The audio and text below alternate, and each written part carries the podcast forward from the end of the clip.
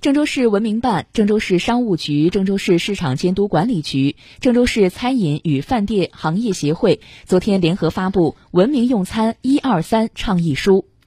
倡议书说，大力倡导一分，推行分餐制；大力倡导二公，使用公筷公勺；大力倡导三做到，做到拒食野味、餐前洗手、光盘行动。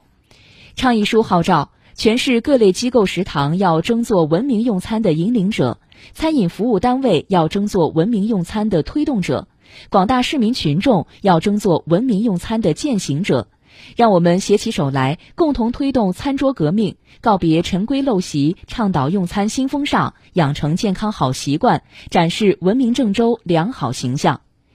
郑州早新闻正在播出，稍后您将听到。河南提高2020年城乡低保标准和财政补助水平，